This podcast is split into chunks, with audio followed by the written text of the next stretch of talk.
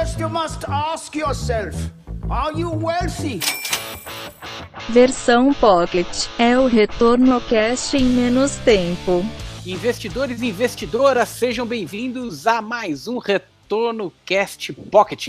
Estou eu, Luiz Felipe Vieira, juntamente com Felipe Medeiros e Lucas Paulino, para falarmos qual é o papel dos metais preciosos na economia e no mercado financeiro.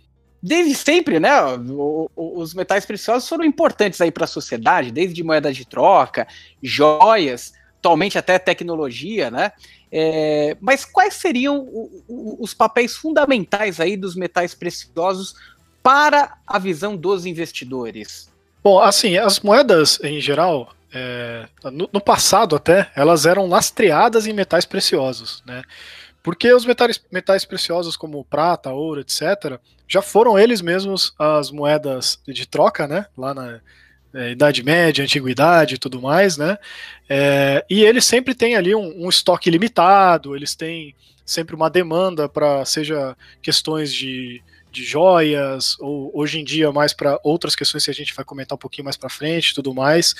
Então, as pessoas sempre viram né, eu vou falar aqui do, do, ouro e prata, que é o mais comum, né, é, como um meio de reserva de valor. Né? Então, a gente sabe que hoje em dia a gente, quer dizer, hoje em dia nem isso mais, né, mas a gente usava papel mesmo, a gente tinha um pedacinho de papel que dizia que aquilo tem um valor.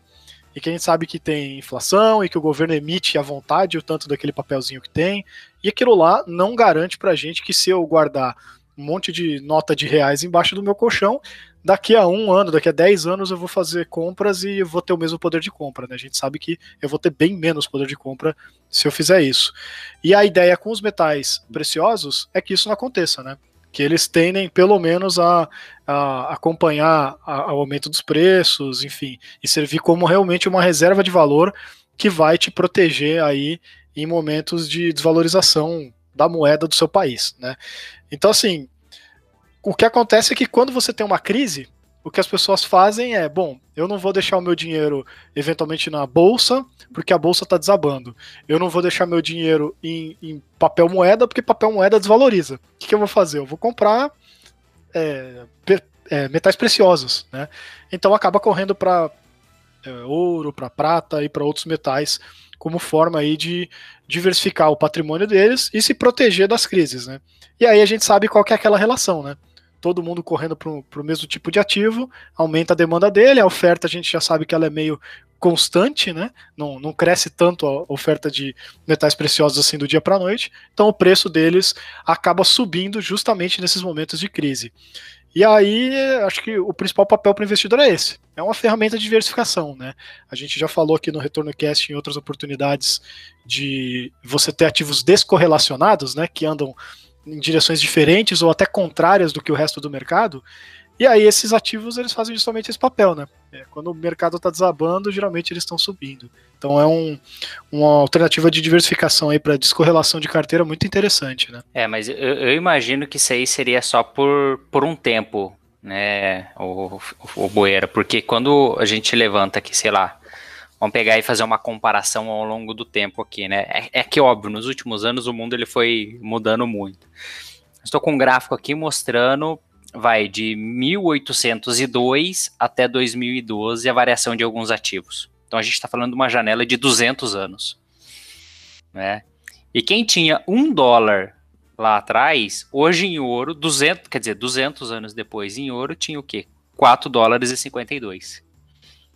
Na mesma proporção, quem investiu um dólar em ações tinha 704, 705, vai arredondando, 705 mil dólares versus ouro de 4,52, com um dólar em 200 anos. Então, assim, é, é mas obviamente a gente enxerga assim, que em períodos de crise o ouro ele acaba se valorizando ali bem, bem mais, né? Não é a necessidade de ter algo, algo que sempre foi algo palpável culturalmente? É as barras de ouro do Silvio Santos, né? Quem não quer receber ali barras de ouro que valem mais do que dinheiro, né? Mas, mas é perfeito o que o Lucas colocou ali, né? É uma commodity mesmo, e é por isso que as pessoas têm que ter a visão correta do papel desses ativos na carteira, né? Você pensa em, pô, quero rentabilizar a minha carteira a longo prazo, pô, aí você vai ter ativos aí de é, ações, né, ativos de juros mesmo, né, crédito privado, renda fixa comum mesmo, e esses sim vão gerar valor ao longo do tempo. Commodities não, né? Elas servem aí para isso que a gente estava falando sobre descorrelacionar a sua carteira, né? Porque justamente, né, no momento que dá a crise, todo mundo corre para o ouro. Aí no momento que a crise passa, as pessoas falam: ah, agora não quero mais ouro, agora quero investir naquela empresa que está batendo recorde todo dia, né? Então aí elas saem do ouro, o ouro vai desvalorizar, etc e tal. Então assim, ele tende a, até a ganhar da inflação, mas não tende a ser o melhor investimento de todos, né? Então, é. nem precisa, o ideal é nem ter uma parcela muito grande da sua carteira, né? É uma parcela ali realmente de proteção. Até uma coisa que eu, que eu costumo falar é, é se você pegar uma barra de ouro ou uma barra de prata, coloca ali na tua frente, ela não se multiplica sozinha. Né? O, o, o papel de, de, de trazer a segurança estar exa está exatamente é, é por ser um, um, um, ambiente que, que não tem muita expectativa de crescimento, então tem a limitação, né? Daquela, daquela negociação e você faz uma proteção da sua estrutura, porque o que gera riqueza não vai ser aquela barra de ouro, né, parada ali na tua frente ou aquela barra de prata, né? E sim o, o poder de multiplicação de negócios de uma empresa, né? De abrir novos negócios, de, de abrir novas oportunidades de, de pontos de vendas, né? É, aí sim tem, tem uma chance de multiplicar patrimônio, né? O, quando a gente fala de, de, de pepita de ouro, barra de ouro, prata, é, esse, esses metais eles não têm a possibilidade de multiplicar o seu patrimônio ali, né? É, é mais uma, uma questão de, de segurança. Mas a gente já comentou algumas vezes aí a respeito de ouro. É, eu queria que a gente dedicasse parte desse podcast para comentar de algo que normalmente a gente não comenta, que é a prata. Realmente, a prata, ela inclusive é, é um metal bem difícil de, de, de, ser negociado aqui no Brasil, né? É, acho que, acho que isso é muito curioso. O pessoal levantou essa bandeira da prata recentemente, né? É, principalmente, enfim, tweets da vida e tudo mais, né? E porque realmente o pessoal só fala de ouro, ouro, ouro. No Brasil você realmente encontra fundo de ouro, você encontra. É, acho que COI, COI, deve ter COI de ouro também. Você encontra alternativas diversas de se investir em ouro, tem contrato futuro e tudo mais.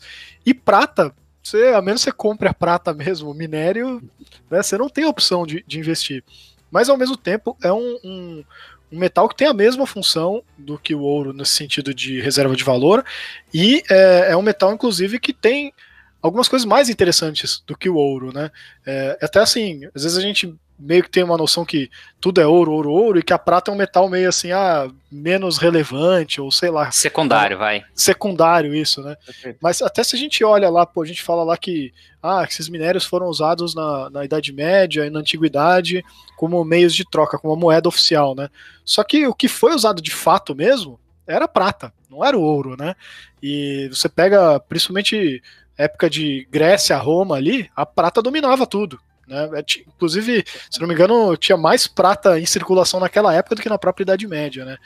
Então, é um metal que sempre foi muito relevante. Né, e que foi muito explorado em, em, vários países aí, e que até hoje tem a sua importância, né? Pode não ser tão brilhoso, bonitão ali quanto você presentear aí alguém com uma joia de ouro, né?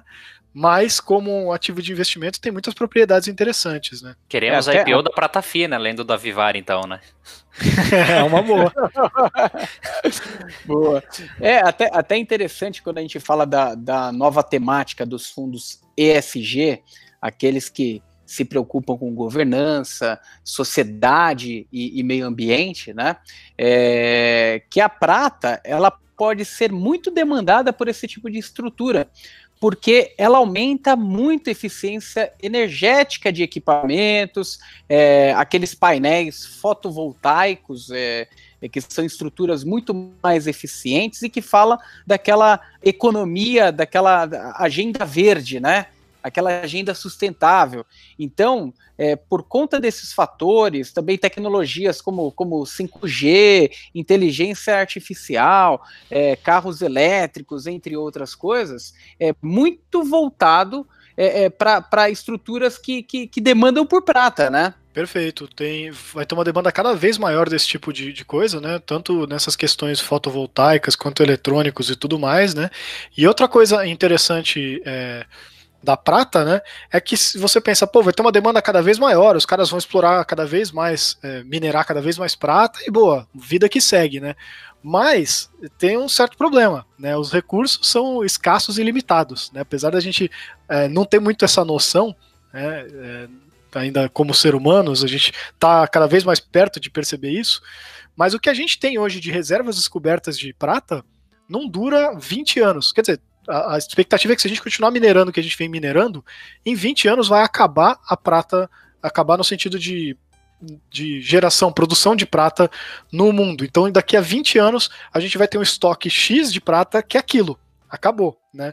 Então você imagina todo mundo querendo prata para fazer essas coisas que, que o Luiz estava comentando, e você só tem um estoque limitado. Se o preço desse negócio não vai ficar cada vez mais valioso, né? Então, esse é outro, é um ponto forte aí, no sentido de, pô, prata tem potencial de se valorizar? Tem e muito, né? Mas Até... aí, levantando aqui um cenário, né? É, ok, a prata ela tem, tem uma deadline então para acabar nesse ritmo de 20 anos.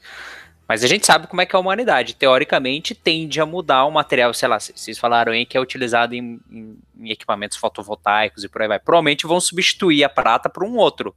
Acabando a demanda por prata, teoricamente também, ao fim desses 20 anos, talvez ela tende a não ser tão mais valorizada, não é? Enfim, é, a gente está especulando 20 anos, né? É difícil é, dizer. É, com certeza. Mas é eu diria dinâmica, né? É, eu diria que, que sim, você tem razão. O pessoal vai encontrar outro material que ainda tenha abundância, ou vão conseguir fazer alguma coisa sintética, não sei. Eles vão, vão arrumar algum jeito, porque senão realmente é, toda essa produção de coisas que a gente está comentando aqui vai ficar inviável, né? Mas ainda assim vai ser um, um recurso limitado e que vai, vai ter outros usos, né? Então, pô, as joias de prata talvez vão começar a ser mais valorizadas do que elas são hoje, né? Que é, o próprio ouro. Inclusive, no, até no Egito, é, a, a, prata era mais valorizada que o próprio ouro, né, há 1500 anos antes de Cristo, né? Então, é um metal que pô, pode se valorizar muito aí para outros usos, que aí realmente vai ser mais para coisas de luxo ou sei lá, né? Mas sem dúvida, para não parar o mundo, o pessoal vai ter que achar outra outra fonte mesmo. E apesar disso que, que até comentei aqui de, pô, em 20 anos acaba a produção de, de prata, né? Às vezes, ah, mas é que a gente produz muita prata todo ano, né? E é meio assustador que a gente é, olha alguns dados assim, né?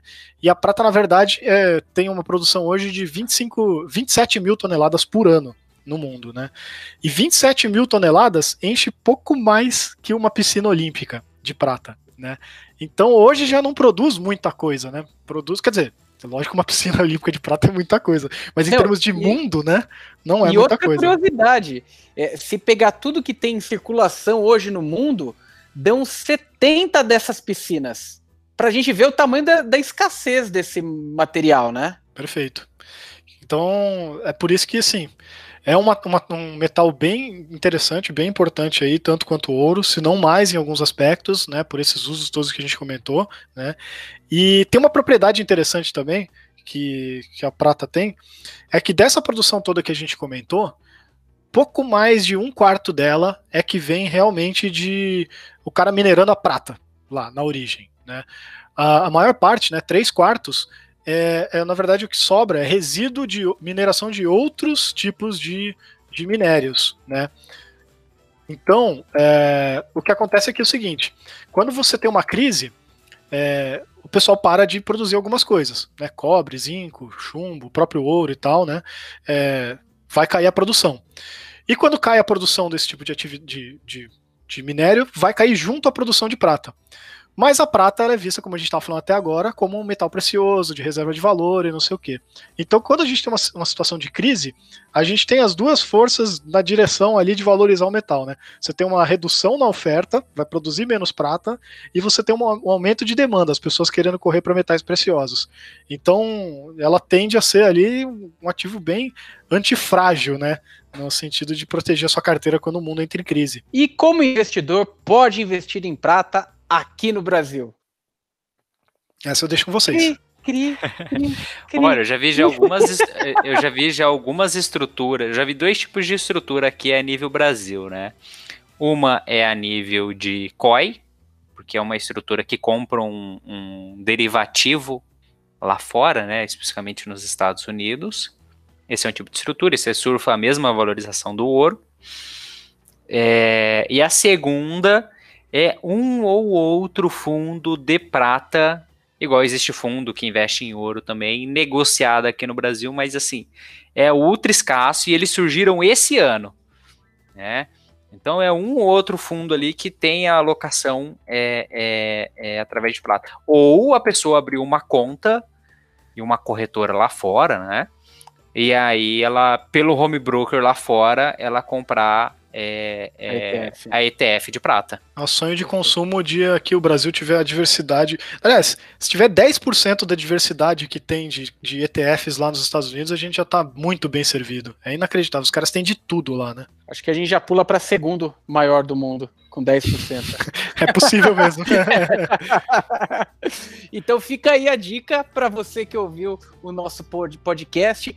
Não fique preso ao metal precioso principal, ouro. Comece a investigar outras possibilidades e a prata realmente ela funciona como um hedge importante aí da sua carteira. Cuidado só na especulação. A gente falou de uma, uma série de propriedades um ambiente para 20 anos, mas o mundo é muito dinâmico, daqui a pouco encontram outra propriedade e a prata já não vai ter tanto essa serventia e essa expectativa muda completamente. Então, pense bem o metal precioso como uma proteção mesmo da sua estratégia, não como ganho de capital. E para você que quer entender um pouquinho mais do mercado financeiro, não conhece as nossas outras redes aí é, de informação de comunicação, temos o site maisretorno.com, temos também o YouTube com YouTube barra mais retorno e o nosso Instagram, arroba mais underline retorno. Se você tiver alguma dúvida, crítica ou sugestão, pode mandar também para retornocast, arroba mais retorno.com. Obrigado e até a próxima, pessoal. Valeu. Um abraço. Você ouviu Retorno Cast Pocket.